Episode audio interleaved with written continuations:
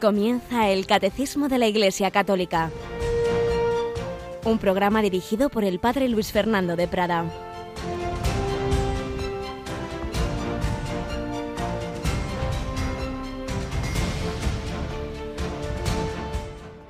El Señor llamó a diez siervos suyos, les repartió diez minas de oro diciéndoles, negociad mientras vuelvo.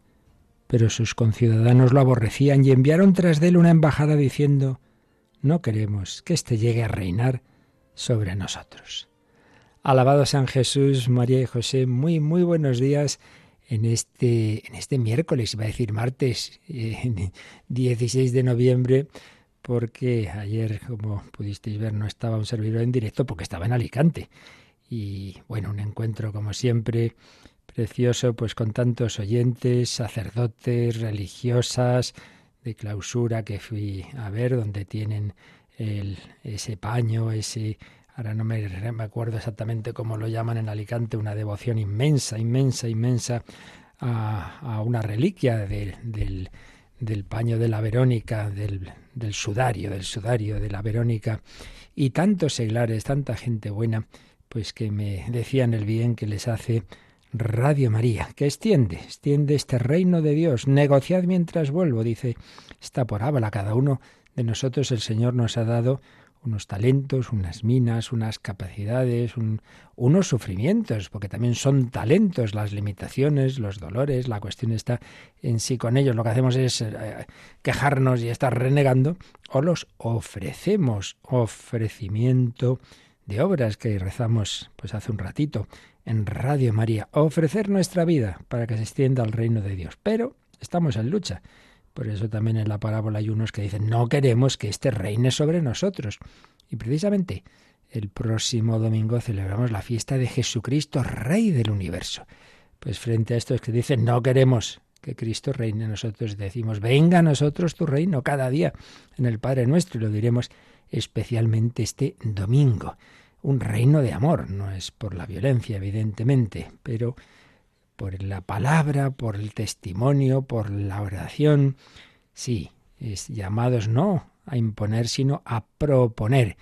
Y repito, cada viaje, cada encuentro que tenemos con oyentes me impresiona cómo pues simplemente el anuncio de la buena noticia, de la palabra de Dios, de la doctrina de la Iglesia, de este catecismo, pues el bien que hace a tantísimas personas en todas las partes en que voy me lo dicen. Y por eso demos gracias al Señor y pongamos de, de nuestra parte. Y precisamente este fin de semana pues también voy a otro lugar. Yolanda Gómez, buenos días. Muy buenos días. Tengo semana viajera, hija mía. Sí. El, el, fin de semana estuve dando ejercicios a voluntarios, que fue una maravilla también. El lunes y martes en Alicante. Y, y este viernes, ¿dónde nos vamos? Pues muy cerquita, a Toledo. Se va a ir al Seminario Mayor de San Ildefonso, donde va a tener allí un encuentro con los oyentes. De algo me suena.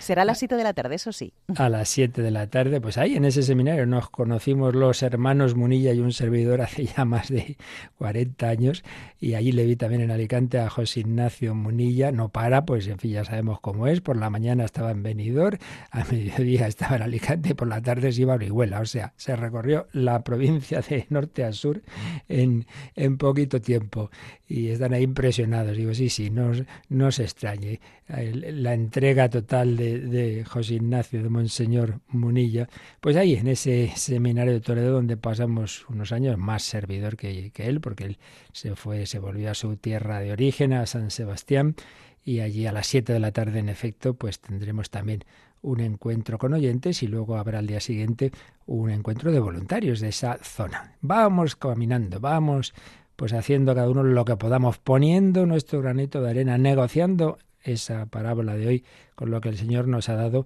a cada uno. Y a ti, querido oyente, pues también te pedimos esa oración, ese ofrecimiento, ese hablar a los demás de Radio María, porque el bien tan inmenso que hace muchísimas personas se lo puede hacer a otras que no lo conocen o que tienen prejuicios de, ah, ¿para qué? Si no sé, bueno, prueba, escúchala unas semanitas y luego haz lo que te parezca.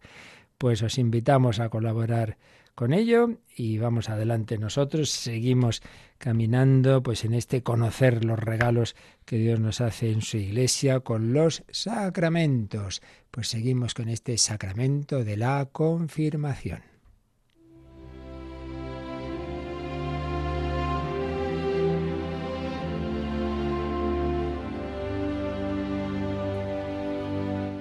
Los signos del samaritano, sacramentos y misericordia.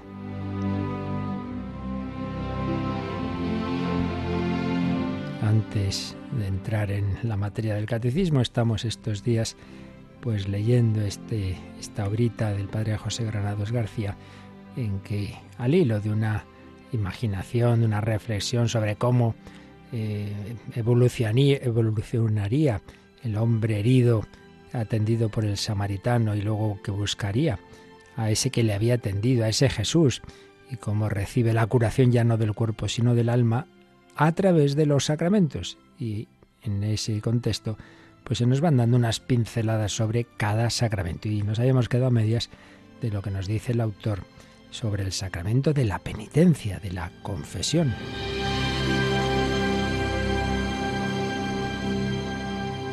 El dolor, el arrepentimiento, la vergüenza, las palabras que confesaban la culpa, palabras que resonaban en los labios de carne y transmitían en la voz la amargura y la pena de la caída, resultaban ahora, como entonces el agua del bautismo, transfiguradas con el perdón del samaritano. Era fatigoso, pero reconfortaba. Sabía mayor dignidad poder colaborar con el médico, reparar los tejidos rotos, identificarse con la medicina del samaritano, entender que en el propio organismo se encuentra la energía para recobrar la salud. Y ninguna llaga, lo sabía, ya fueran leves desgarrones o pequeños rasguños, ya serias fracturas o heridas graves de puñal, le dolía a él solo. Penetraba en su carne, abierta como una palmera a la carne de los suyos, a la carne de todos los hombres. Interrumpían el flujo que corría desde él a su mujer e hijos y amigos y hermanos. Estrangulaban las arterias distribuidoras de vida. Por eso, este sacramento de misericordia, este bautismo fatigoso, requería tiempo, el paciente zurcido de las roturas, de los perdones procrastinados y de las palabras dadas a medias. Era una misericordia laboriosa, reintegrarse en el tejido del cuerpo, rememorar relatos, confesar con palabras de carne que cuesta trabajo articular y que se dilatan en el tiempo, escuchar absoluciones de carne de las manos venerables de Pablo. El relato imagina que Pablo es el que les está administrando San Pablo los sacramentos.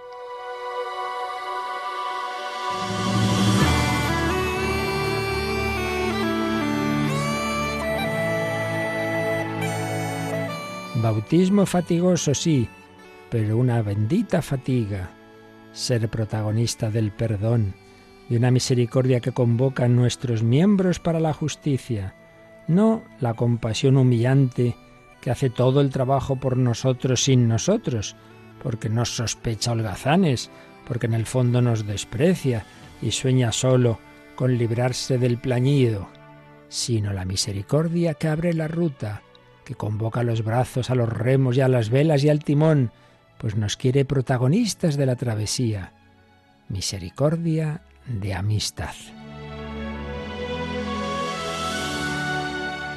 Y la posada a la que conducía el samaritano era más acogedora, porque era la iglesia, la comunión de los hermanos a los que uno podía confesarse abiertamente, sabiendo que sería comprendido y el posadero continuaba mejor la cura emprendida por el samaritano, porque era el Espíritu de Jesús, a cuyo cargo quedaban Jesé y Rujamá, su mujer, y que conservaba las monedas con la efigie del Padre y del Hijo, y se las daba a los esposos ya recuperados, para que trabajaran con ellas y dieran fruto del ciento por uno. Y todo nuestro tiempo hecho encarnación de la misericordia, misericordia encarnada para purificar recuerdos de modo que la culpa, alumbrada por el perdón, pierda su veneno y quede en cicatriz gloriosa, misericordia encarnada en la historia, en el aprendizaje que ilumina las sendas de los siglos, hasta bendecir también las rutas tenebrosas que bajan de Jerusalén a Jericó y que ahora, esclarecidas por el regreso fiel del samaritano, son para siempre, incluso cuando nos hemos despeñado por ellas. Rutas de alabar a Dios. Pues sí, es esa la misericordia del Señor que se nos comunica de una manera muy especial y que siempre podemos una y otra vez repetir a través del sacramento de la misericordia. Así como bautismo, confirmación y orden sacerdotal, solo podemos repetirlos una vez en la vida, imprimen carácter ya para siempre. Por el contrario, sacramentos como el de la penitencia, siempre que tengamos ese arrepentimiento, ese deseo de mejorar, ese propósito de la enmienda, una y otra vez podemos recibirlos. Setenta veces siete. El Señor nunca se cansa. Pues demos gracias por esa inmensa misericordia y ya que nos, se nos ha hecho ese regalo, pues no lo despreciemos, no lo dejemos ahí, bueno, ya una vez al año, hombre, que el Señor quiere darte ese abrazo y si a ti te cuesta por ti mismo, pues hazlo por Él, porque Él está deseando, deseando, para Él es una alegría ver la fecundidad de su redención, de esa sangre que derramó por cada uno de nosotros, sangre derramada para el perdón de los pecados.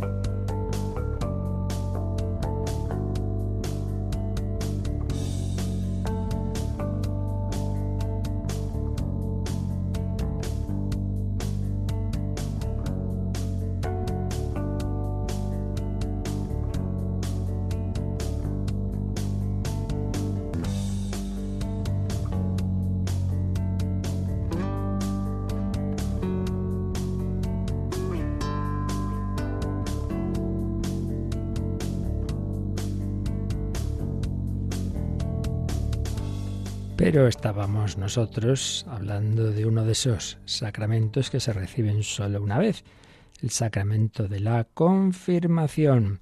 Y concretamente estábamos en el apartado del sujeto de este sacramento. ¿Quién puede recibir la confirmación después de haber hablado del sacramento en la historia de la salvación, de los signos y rito de su celebración, de sus efectos, que es lo más importante, y ahora, como digo, estamos con quién puede recibirlo. Y veíamos en el 1306 que puede y debe recibirlo todo bautizado que aún no esté confirmado. Claro, primero que hace falta es estar bautizado, porque ese es el sacramento que abre la puerta a todos los demás. Y una vez que estás bautizado, pues entonces ya sí, puede recibirlo cualquier bautizado. Y veíamos todo ese tema con toda esa compleja historia, que no vamos a volver a explicar, pero que hay que tenerla presente, de la evolución que ha tenido este sacramento en lo que se refiere al momento y a la edad. El momento en cuanto que teológicamente de suyo es un sacramento que debe recibirse antes que la Eucaristía, antes que la primera comunión. Pero como eso se ha mantenido en Oriente y en Occidente así así porque por las circunstancias de mm, generalmente intentarlo administrar el obispo, pues eso fue haciendo que se fuera retrasando el recibirlo y para que no se retrasara en cambio la comunión, pues se adelantó, eh, se cambió el orden y entonces en muchos casos, no siempre, de manera que bautismo, luego Eucaristía y luego confirmación. Luego, pues se vino ese, ese momento en el que en bastantes lugares, no en todos tampoco, se dijo, bueno, vamos a retrasarlo un poco más, así es una manera de, intentar que se comprometan en la iglesia los adolescentes. Entonces, pues se puso un poco la edad como de la adolescencia, 14, 15, 16 años. Bueno, y como esa, ese planteamiento, pues tampoco se ha visto, ya estuvimos viendo razones, pros y contras, tampoco se ha visto que eso diera mucho efecto y se está volviendo más bien a lo que teológicamente pues es lo que enseña la, tradición de la Iglesia que es un sacramento de iniciación, que no es de madurez eh, humana y cristiana, que se debe recibir de suyo antes de la Eucaristía y que perfectamente se puede recibir de niños. De hecho, en Oriente pues se hace, se recibe los recién nacidos, reciben unidos bautismo, confirmación, Eucaristía y en nuestro código de derecho canónico latino se habla de la edad del uso de razón, más o menos pues lo mismo que en la, que en la Eucaristía. Por eso en muchos sitios se está volviendo a que en torno a los 7, 8, 9 años recibir la confirmación y luego la primera comunión. Pero bueno, es un tema que queda al discernimiento de cada obispo y en cada sitio pues hay que hacer lo que, lo que vea más prudente, pero bueno, ya vimos las razones teológicas que, que, luego hay que conjugar, ya digo siempre, con las circunstancias de cada lugar, como enseguida veremos. Vamos a releer, aunque ya lo explicamos, pero para empalmar ese número donde veíamos lo que se dice de la, de la edad, el 1307. La costumbre latina, desde hace siglos, indica la edad del uso de razón como punto de referencia para recibir la confirmación. Sin embargo, en peligro de muerte, se debe confirmar a los niños, incluso si no han realizado, si no han alcanzado todavía la edad del uso de razón. Esto es importante. A mí me pasó, nada más ser ordenado en un viaje que hice, pues con otros compañeros nos encontramos un accidente grave y, una bebecita moría, moría. Y entonces un compañero la bautizó, era diácono, y un servidor la, la confirmó. Entonces hay que tenerlo presente, eso se suele olvidar. Cuando un niño pues está en peligro de, muerte, no solamente eh, cualquiera que, esté le puede bautizar, sino que si hay un sacerdote, pues él tiene la delegación ya general sin necesidad de, ningún permiso especial ante esa circunstancia de peligro de muerte, puede y conviene y debe hacerlo pues el, el, dar este sacramento, porque ya decimos, es sacramento de iniciación y por tanto pues recibirlo cuanto antes. Que, que no ha pasado nada especial, bueno, pues esperar al uso de razón, pero si no se puede adelantar. Bien, pues vamos ahora a ver, a insistir un poquito en esas ideas que veíamos de, de por qué a veces se ha, se ha entendido mal. Ya decíamos que puede haber razones pastorales, pros y contras de ese retraso, pero lo que desde luego no puede ser, lo que sí que es un error, es que el motivo sea pensar que soy yo el que me confirma, el que confirmo lo que recibí, como si fuera el sacramento eh, de lo, que lo importante es el compromiso humano. Eso sí que no. Eso sí que es un error que ya digo, a veces se ha extendido. Claro, como yo era pequeño no sabía lo que hacía, entonces ahora ya sí sí. Y entonces ahora yo confirmo lo que recibí. Que no, que no, que tú no confirmas nada, que lo confirma el Señor, que lo confirma el Espíritu Santo. Y en ese sentido se entiende mal, se entiende mal este sacramento. Por eso, en ese sentido de que, entendemos por madurez, vamos a ver qué nos dice el número 1308. Si a veces se habla de la confirmación como del sacramento de la madurez cristiana, es preciso, sin embargo, no confundir la edad adulta de la fe con la edad adulta del crecimiento natural, ni olvidar que la gracia bautismal es una gracia de elección gratuita e inmerecida que no necesita una ratificación para hacerse efectiva.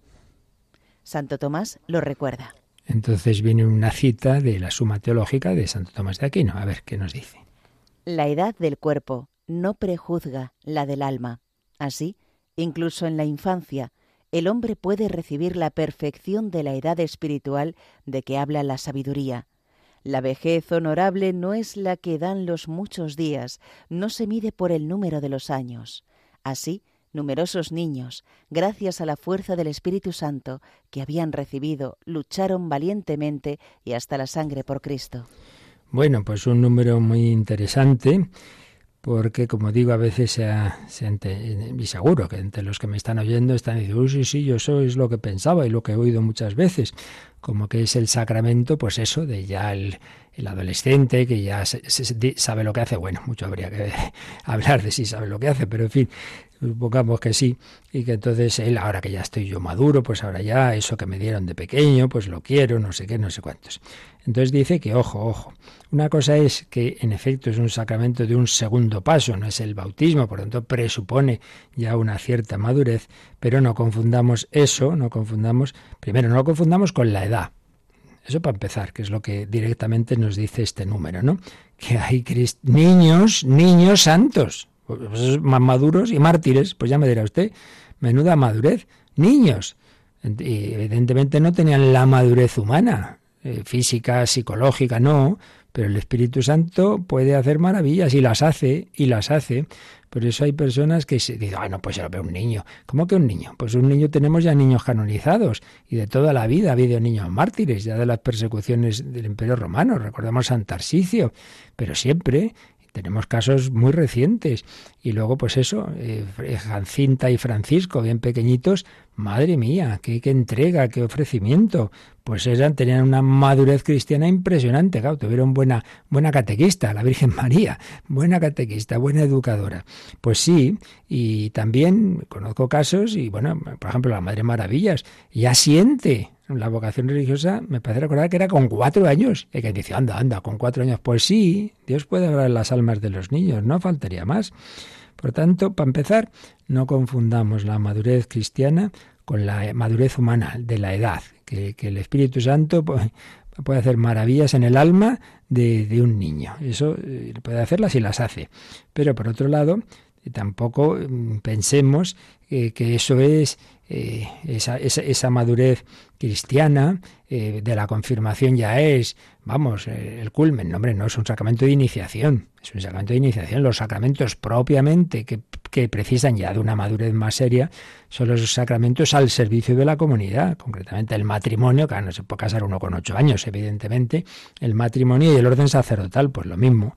La Iglesia pide una edad mínima, norma general 25 años, se puede adelantar un poco, pero va más o menos en torno a esa edad. Por tanto, no confundamos, no confundamos las cosas.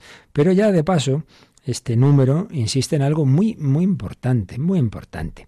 Y es que el cristianismo, ante todo, es gracia de Dios. Evidentemente, es ese juego tan difícil de explicar en la teología entre gracia y libertad, entre la acción de Dios y la acción del hombre. Eso está claro, el hombre tiene que responder, Dios no obliga, Dios invita, pero eh, no pongamos esos dos eh, componentes, esos dos sujetos al mismo nivel, de ninguna manera. Es infinitamente más la, acción de Dios que la del hombre. El hombre tiene que decir que sí, tiene que aceptarlo, tiene que dejarse hacer, pero no se puede poner al mismo nivel, como si fuera eh, un carro tirado por dos caballos, los dos iguales, ¿no? El Dios, eh, la fuerza de Dios y la fuerza del hombre, hombre, no. Es ante todo es la fuerza de Dios. La parte del hombre es dejar, dejar que sí, decir que sí, empujado o, movido o animado por la propia gracia de Dios. Por eso se nos dice en este número que la gracia bautismal, y como la gracia bautismal todas las demás gracias posteriores, es una gracia de elección gratuita e inmerecida gratuita e inmerecida. Para empezar, nadie teníamos por qué existir. Ya el, haber recibido la vida, tú no has merecido recibirla. Pues es un regalo que Dios te ha dado. Pero igual que la vida, pues, pues esa gracia, ese bautismo, esa fe, y tantos otros regalos.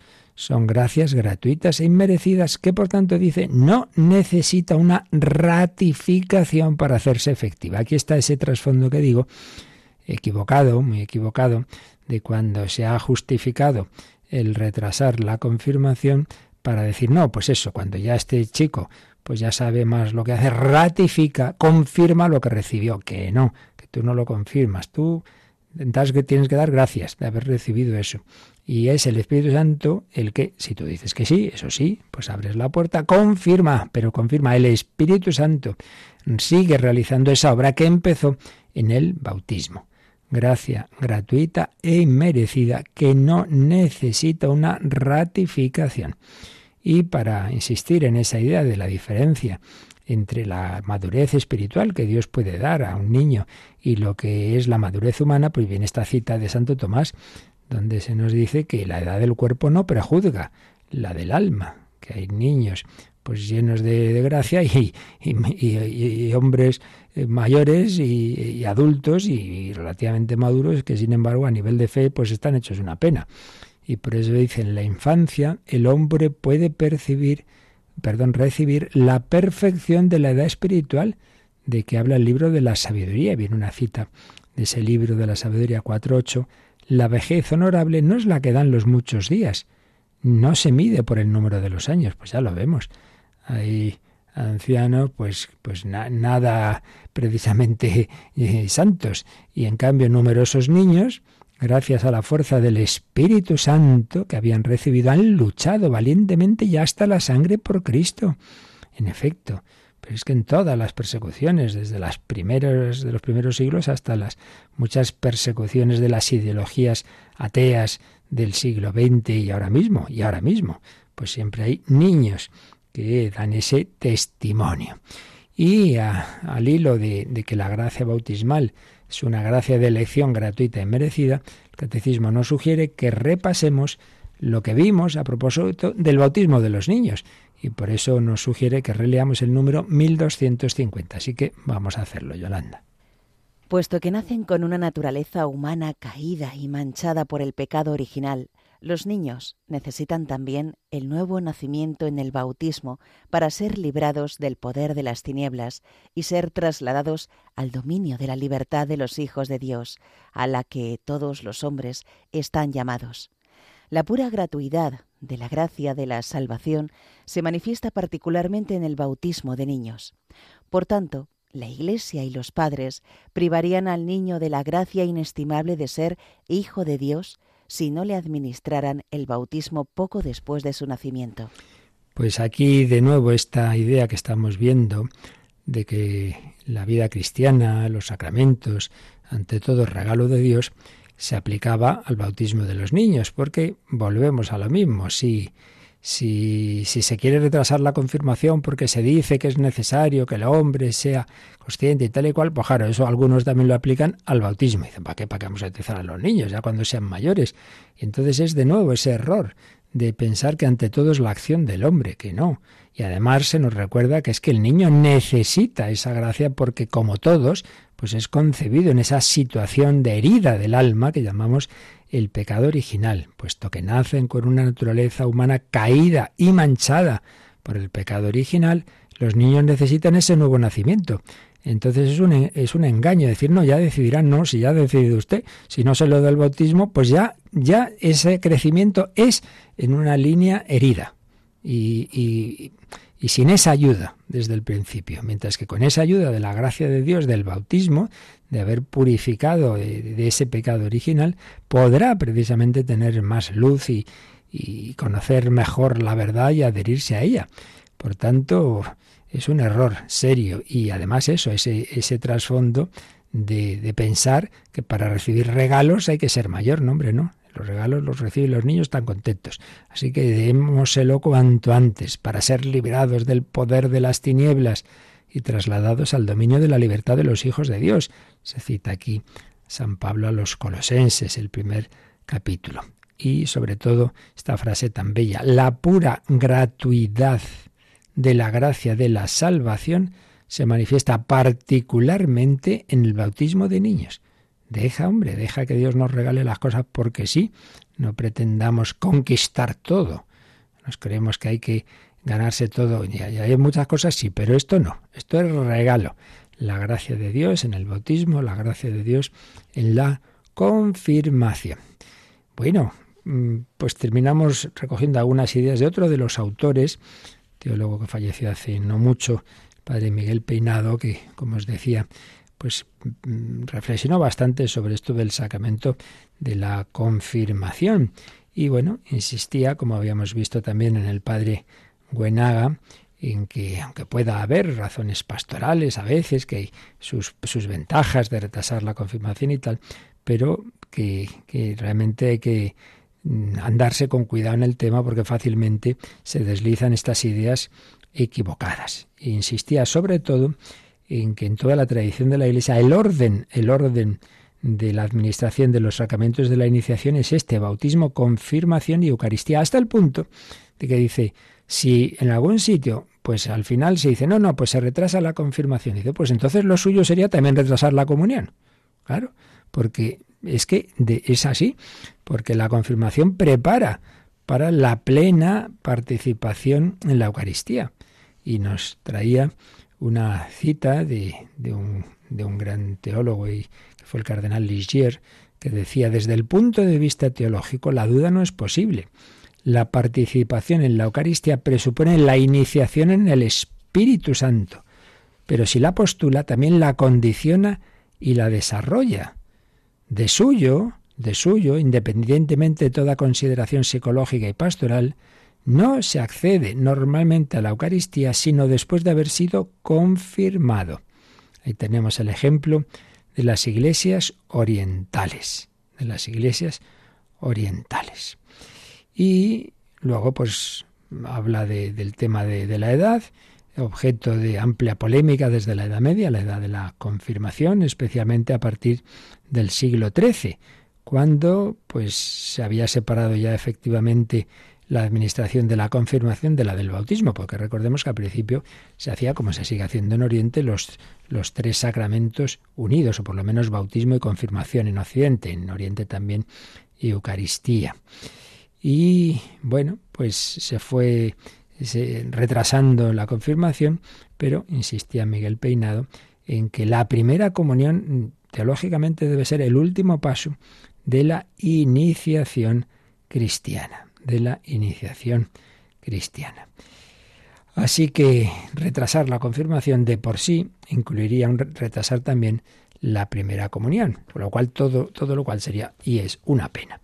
Por eso, pues se está volviendo a, a este orden tradicional, volviendo a adelantar la confirmación en la mayor parte de, de, los casos. Y en cualquier caso, que nos quede claro que, que el trasfondo es este. La gratuidad del Señor no mm, necesita que sea yo el que, el que me autoconfirme. Eso sí, uno pues obviamente tiene que aceptarlo, eso, eso está claro, si ya tiene cierta edad, pero que el acento no está en lo que hacemos los hombres, no está en nuestro compromiso, sino que está en la acción de Dios, en la acción de Dios. Los apóstoles no se habían portado precisamente muy bien con el Señor, ¿verdad? En la, en la pasión, nada de eso. Y sin embargo, pues 50 días después de, de la resurrección de Cristo reciben el don del Espíritu Santo. La Virgen María llena de gracia, y ya desde luego sí que se portó muy bien, pero también había recibido la gracia gratuitamente. Si es que lo principal se nos regala, se nos regala. Pues vamos a recordar ese momento de Pentecostés y no lo olvidemos, el Pentecostés que recibió la iglesia naciente en Jerusalén, pues se personaliza cada vez que alguien es confirmado. La confirmación viene a ser el Pentecostés particular a lo largo del tiempo, a lo largo de la historia, a lo largo de la extensión de la Iglesia en el mundo entero. Renovemos nuestra confirmación. Si ya la recibimos, demos gracias al Señor. Y si aún no, pues prepárate a ella a recibir ese don de Dios, ese Pentecostés particular que el Señor te quiere, te quiere dar, te quiere llenar de sus dones. Lenguas de fuego y viento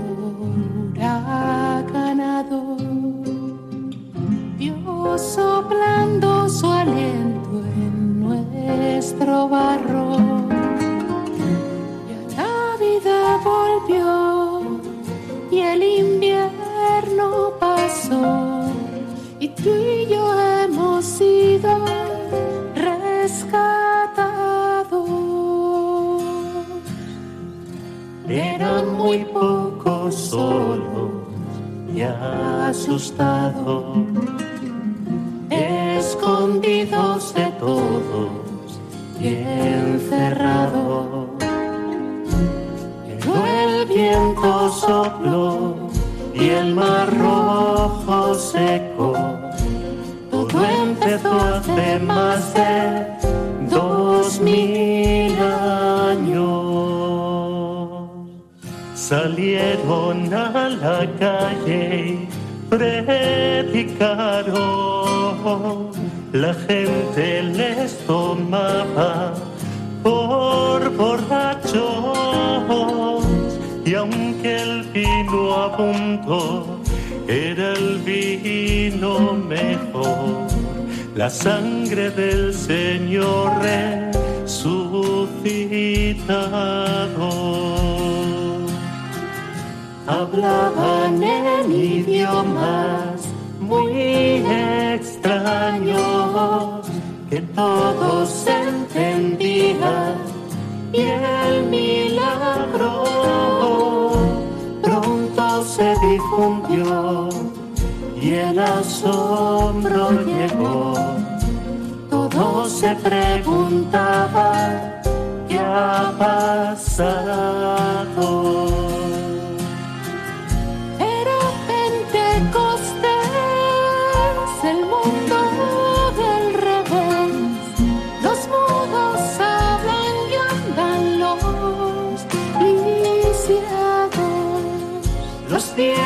Pueden ver y los pobres comer. Y los cristianos son encarcelados. Hoy vuelve a ser también otro Pentecostés. La iglesia con María está rezando. Donde haya dos tres, allí es Pentecostés. Donde el consolador está actuando.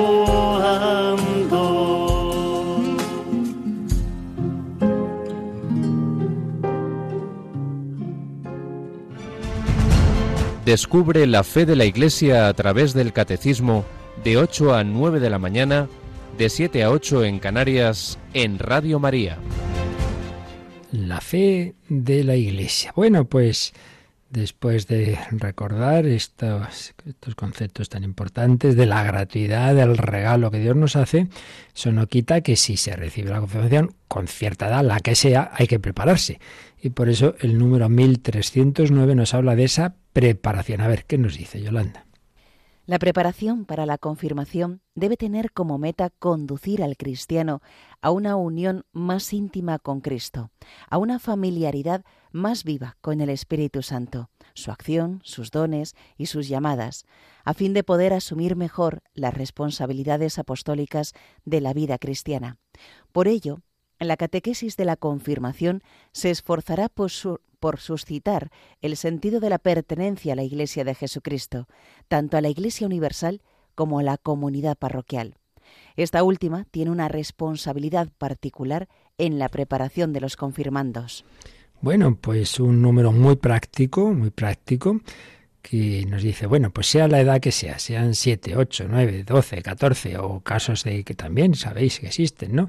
Personas que en su momento no se confirmaron y bueno, pues luego se acercan a la iglesia y dicen, ay, mire, yo, yo ahora sí quiero y tal. Bueno, pues todos estos casos obviamente hay que preparar, hay que preparar a ese niño, adolescente o adulto para la confirmación. Pero ojo, que aquí se nos dan unas pinceladas muy interesantes también, porque otro error que yo creo que muchas veces se ha cometido es reducir la preparación a algo intelectual, como saber muchas cosas y tal, pero si eso no toca el corazón, pues al final, un ejemplo muy bonito que recuerdo haber leído en un libro de pastoral de adolescentes o preadolescentes, precisamente de nuestro querido padre Manuel Horta, que decía que si cualquier tipo de catequesis, de, formación, en la que nos quedemos en, en el aspecto intelectual sin sin, el, sin que el corazón realmente se una al Señor en amor por la oración, viene a ser como si tuviéramos unos troncos y queremos que eso arda, pero lo que hacemos no es prender fuego, sino echar otro tronco y otro y otro. Oiga, pero si no ha prendido fuego, ya puede echar usted todos los troncos que quiera, que esto no,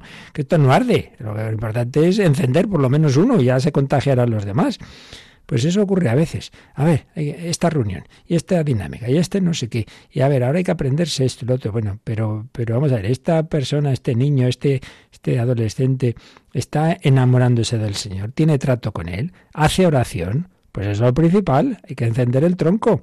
Luego, una vez que estás en ese trato con Jesús, vamos a aprender bien lo que Jesús nos dice. Sí, por supuesto, la dimensión doctrinal, no faltaría más. Pero si eso no está movido por el fuego del amor, es como, como un coche eh, que, que, le echas la gasolina, sí, pero tiene el freno de mano, chico. Con el freno de mano ya puedes tener gasolina, que, que esto no arranca. Pues el freno de mano, si no hay amor, si no hay amor, si no hay trato con Cristo, esto no va a funcionar. Por eso dice, lo más importante es unión más íntima con Cristo. Claro, eso es la vida de oración. Familiaridad más viva con el Espíritu Santo. Por lo mismo, su acción, sus dones, sus llamadas, Entonces, si tenemos trato con, con Jesucristo, con el Padre, con el Espíritu Santo, entonces sí podremos, pues con esa gracia especial que también se nos va a comunicar en el sacramento de la confirmación, pues también asumir responsabilidades, compromisos que en proporción de la edad de cada uno. Aunque volvemos a lo de antes, ¿eh? no pensemos que, un niño no puede eh, ser miembro de... Hay grupos apostólicos de toda la vida para niños.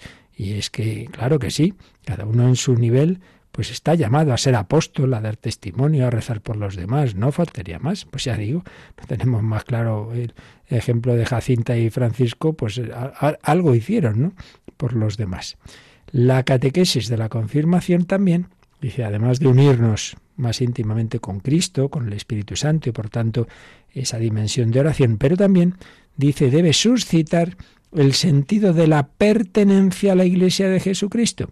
No lo olvidemos que lo veíamos entre los efectos de la confirmación es hacer más fuerte el vínculo con la Iglesia. Nunca caigamos en ese planteamiento individualista. El bautismo nos une a Cristo y a la Iglesia. La confirmación refuerza la unión con Cristo y con la Iglesia. Y la Iglesia es universal y local. La Iglesia universal camina, está presente en esta diócesis y se concreta en esta parroquia.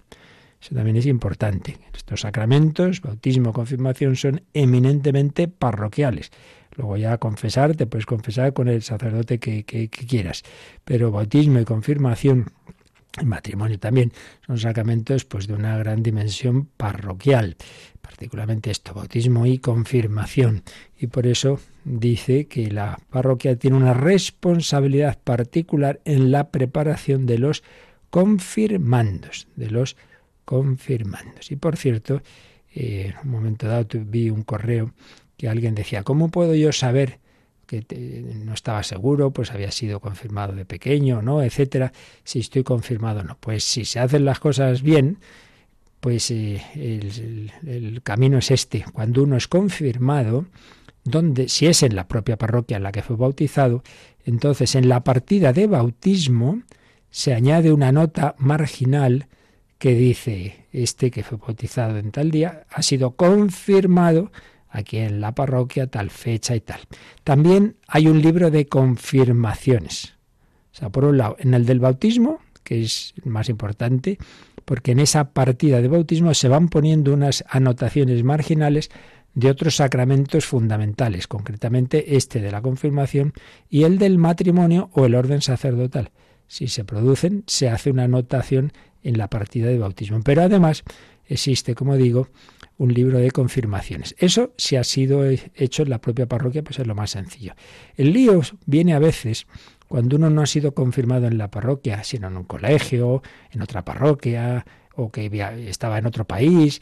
Y entonces, donde eso ocurra, donde sea realizada esa confirmación, también debe haber un libro de confirmaciones, pero además deben enviar esa nota de que esta persona ha sido confirmada, deben enviarlo a la parroquia donde fue bautizado. Y ahí es donde a veces, pues bueno, pues a veces se pierde eso, ha pasado algo, se ha despistado el que se encarga de hacer esas cosas y no lo ha mandado, y a veces ocurre que no está anotado en la partida de bautismo esa, esa anotación marginal, como digo, no aparece. Y a veces ahí entran esas dudas, pero de por sí, si las cosas se han hecho bien y no se ha perdido ninguno de estos pasos, pues debería estar anotado en la misma partida de bautismo que luego esta persona ha sido confirmada en tal fecha y en tal lugar. Bueno, y finalmente, bueno, finalmente no, nos quedan todavía dos números de este apartado sobre el sujeto de la confirmación, pero digo finalmente en lo que hoy nos da tiempo, vamos a leer Yolanda el número 1310 que si hemos hablado de la preparación para la confirmación, claro, nos dice algo todavía más importante, sobre cómo debe estar la persona interiormente para recibir la confirmación. A ver, ¿qué nos dice? Para recibir la confirmación es preciso hallarse en estado de gracia. Conviene recurrir al sacramento de la penitencia para ser purificado en atención al don del Espíritu Santo hay que prepararse con una oración más intensa para recibir con docilidad y disponibilidad la fuerza y las gracias del Espíritu Santo. Bueno, esto ya lo hemos comentado en algún otro día más o menos, pero aquí nos lo pone bien explícito el catecismo. eh, hay que prepararse, hay que hacer catequesis, hay que hacer oración, hay que conocer pues lo, principal de la doctrina relativa a este sacramento, al Espíritu Santo, los dones del Espíritu Santo, sí, sí, pero lo más importante es estar en estado de gracia. ¿Qué, es eso de en estado de gracia? Pues en la amistad con Dios. Y que si uno se ha separado de esa amistad con Dios por el pecado grave, entonces tiene que arrepentirse antes de recibir este sacramento, pedir perdón y confesarse. Por eso dice que conviene recurrir al sacramento de la penitencia. Bueno, aunque no estés en pecado, siempre conviene recurrir porque, hombre, es el sacramento que nos prepara, que nos limpia y siempre que hagamos cualquier cosa importante, pues, hombre, eh, hay que estar lo más limpito posible, ¿no? Vas a una celebración importante, no vas con el vestido hecha una pena. Pues el Señor quiere, que nos ha hecho ese regalo del sacramento de la penitencia, como la, preparación inmediata, la limpieza inmediata para cualquier paso, ¿verdad? Pero sobre todo si es que realmente esta persona pues está mal en una situación de pecado, hombre, entonces, entonces dice, es preciso, es preciso. Ojo, ya lo explicamos en alguna pregunta que hubo, que el hecho de que eso sea como se debe hacer las cosas no quiere decir que si alguien, a pesar de, de esto que aquí se dice, por desgracia, pues ha recibido el sacramento en pecado, ¿Lo recibe de todas maneras? Sí, lo recibe. Recibe que ha quedado confirmado y recibe ese, esa marca, ese sello que decíamos del carácter. Pero lo que no recibe, claro, dado que estaba en pecado, son, digamos, esas gracias especiales que ayudan a vivir eso que se ha recibido, a ser coherente con esa señal. O sea, tú recibes la señal, la marca, el sello, tú eres de, de la Iglesia de Cristo, pero pero no recibes porque tú has cerrado tu alma en ese sentido, lo que te va a ayudar a vivir eso, a ser coherente, a ser apóstol, a ser... no, no, claro, estás en pecado, chico, pues lo primero que hace falta es arrepentirse. Eso sí, que luego esta persona, después de haber recibido el sacramento, haberlo recibido mal, pero haberlo recibido, se arrepiente, se da cuenta, se convierte. Yo lo he conocido bastantes casos, ¿no? Entonces, cuando tiene esa conversión, cuando hace esa confesión, entonces ese sacramento que ya lo había recibido, pues va a hacer, a tener, digamos, en ese momento, pues una especial eh, eficacia, va a las gracias que en su momento no recibió, pues la recibirá después. Pero, porque eso, recibir se recibe. Es como si unos novios se casan en pecado mortal, cosa por desgracia demasiado frecuente me temo. Eh, pero casados quedan, sí, si han hecho las cosas con las condiciones que de libertad, de, de en el sentido en que la Iglesia entiende el matrimonio, etcétera, etcétera, el matrimonio es válido, pero no han recibido las gracias para vivirlo bien. Las recibirán después, si luego se arrepienten, si luego se confiesan, si se toman en serio la vida cristiana. Así que, prepararse, estando, pues eso, en gracia de Dios.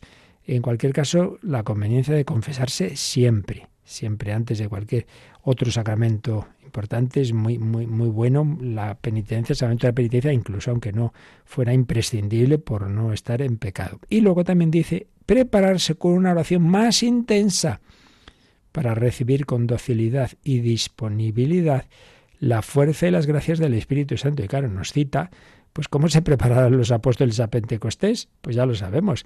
Eh, lo cuenta los Hechos de los Apóstoles, aquí lo cita, el capítulo 1 de los Hechos de los Apóstoles nos dice que eh, obedecieron a Jesús, que les dijo, venga, recogeros, esperar a que os envíe el don del Espíritu Santo, y estaban en el cenáculo con María y algunas mujeres, unos 120, el 120 es un número simbólico, es 12 por 10, 12 número de las tribus de Israel, número de los apóstoles por 10, un número de plenitud, pues la Iglesia Universal viene a ser que ahí en germen recibía ese don de Pentecostés, ese don del Espíritu Santo, en oración. Y por eso, hombre, el ideal es prepararse a la confirmación pues con un tiempo de retiro.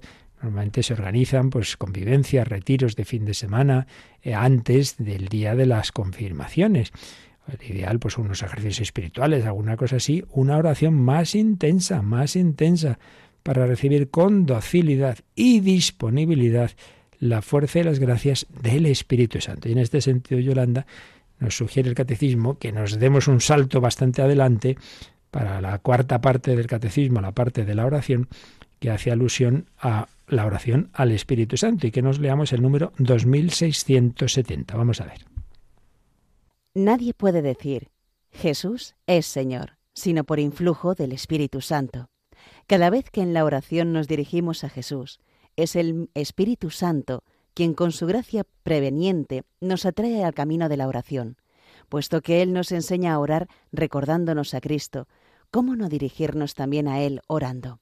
Por eso, la Iglesia nos invita a implorar todos los días al Espíritu Santo, especialmente al comenzar y al terminar cualquier acción importante. Y cita una frase de un padre de la Iglesia, San Gregorio Nacionceno. Si el Espíritu no debe ser adorado, ¿cómo me diviniza Él por el bautismo? Y si debe ser adorado, ¿no debe ser objeto de un culto particular? Pues claro que sí, debe ser adorado. Recordad lo que decimos en el credo niceno constantinopolitano, que recibe la misma adoración y gloria que el Padre y el Hijo, porque es Dios. Entonces, si debe ser adorado, debe ser objeto de un culto particular, de una oración particular.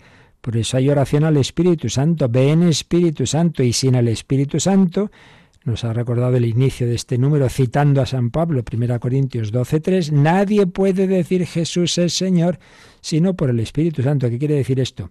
Que la fe, creer en Jesucristo como Hijo de Dios, no es meramente una conclusión racional que uno es muy listo y ha dicho, ah, sí, Jesús es Hijo de Dios, que es verdad, que la razón pues nos hace ver la razonabilidad de nuestra fe, que no son locuras sectarias. Pero una cosa es que sea razonable y otra cosa es creer de corazón. Eso solo es un don de Dios que nos da el Espíritu Santo y por eso hay que pedírselo, Señor. Aumentame la fe, ven Espíritu Santo. Cada vez que en la oración nos dirigimos a Jesús, es el Espíritu Santo el que nos atrae al camino de la oración con su gracia preveniente, es decir, lo que decíamos antes, Dios da su gracia, no es que nosotros por sí mismos lo hayamos ganado, es preveniente, es algo que prepara Él. Él nos enseña a orar, el Espíritu Santo nos, nos lleva a Cristo, pues también oremos al Espíritu Santo directamente. Y por eso dice que la Iglesia nos invita a implorar todos los días al Espíritu Santo, especialmente al comenzar y terminar cualquier acción importante. Invoquemos al Espíritu Santo, no solo queridos estudiantes cuando tengáis un examen, no, todos vamos a hacer una catequesis, vamos a hacer cualquier cosa un poco importante, hombre, que no sean mis propias escasas luces las que me muevan, sino la luz del Espíritu Santo. Ven Espíritu Santo, ven y Creator Espíritus. Pues nos quedamos con ello, que invoquemos mucho al Espíritu Santo, que nuestra vida sea guiada por esa luz que ilumina el entendimiento y ese fuego que enciende el corazón porque recordemos lo que hemos visto a propósito de la catequesis. Sí, hay que conocer la doctrina, pero sobre todo hay que encender el corazón. Ven Espíritu Santo. Bueno, pues lo dejamos ahí, dando gracias al Señor, invocando al Espíritu Santo precisamente al acabar esta catequesis para que todo ello se nos meta en el corazón y si os dais prisita y tenéis alguna consulta, pues todavía podríamos atenderla. Participa en el programa con tus preguntas y dudas. Llama al 91005 9419. 91005 9419. Puedes escribir un mail a catecismo arroba radiomaria.es o escribirnos un mensaje al teléfono de WhatsApp 668 594 383 668 594 383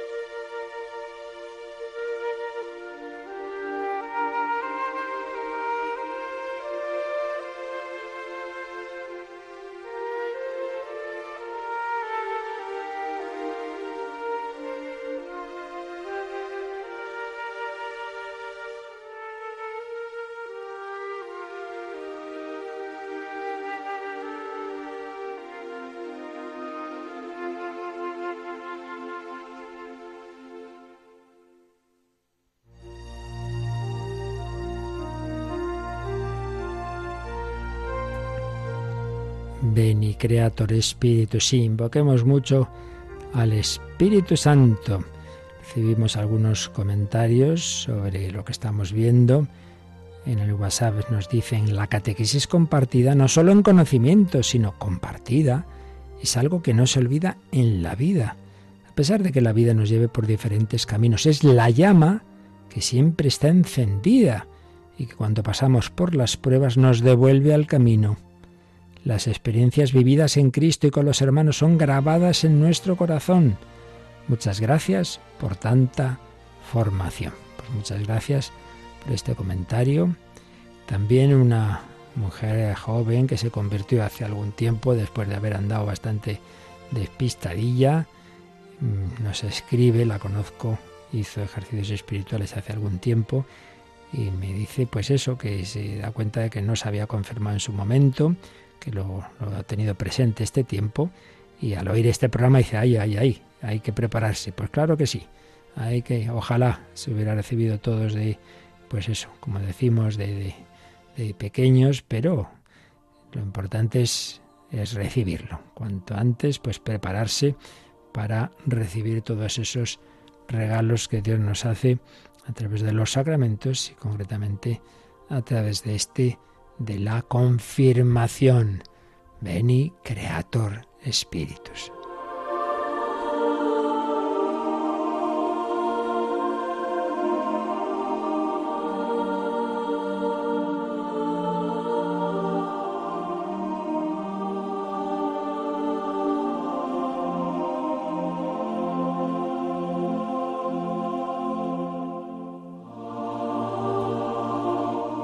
Y en ese mismo espíritu recibimos la bendición de la Santísima Trinidad.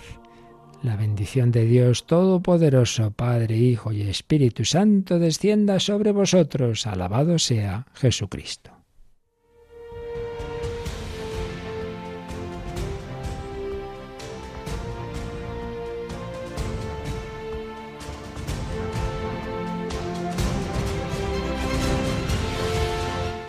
Han escuchado en Radio María el Catecismo de la Iglesia Católica, un programa dirigido por el Padre Luis Fernando de Prada.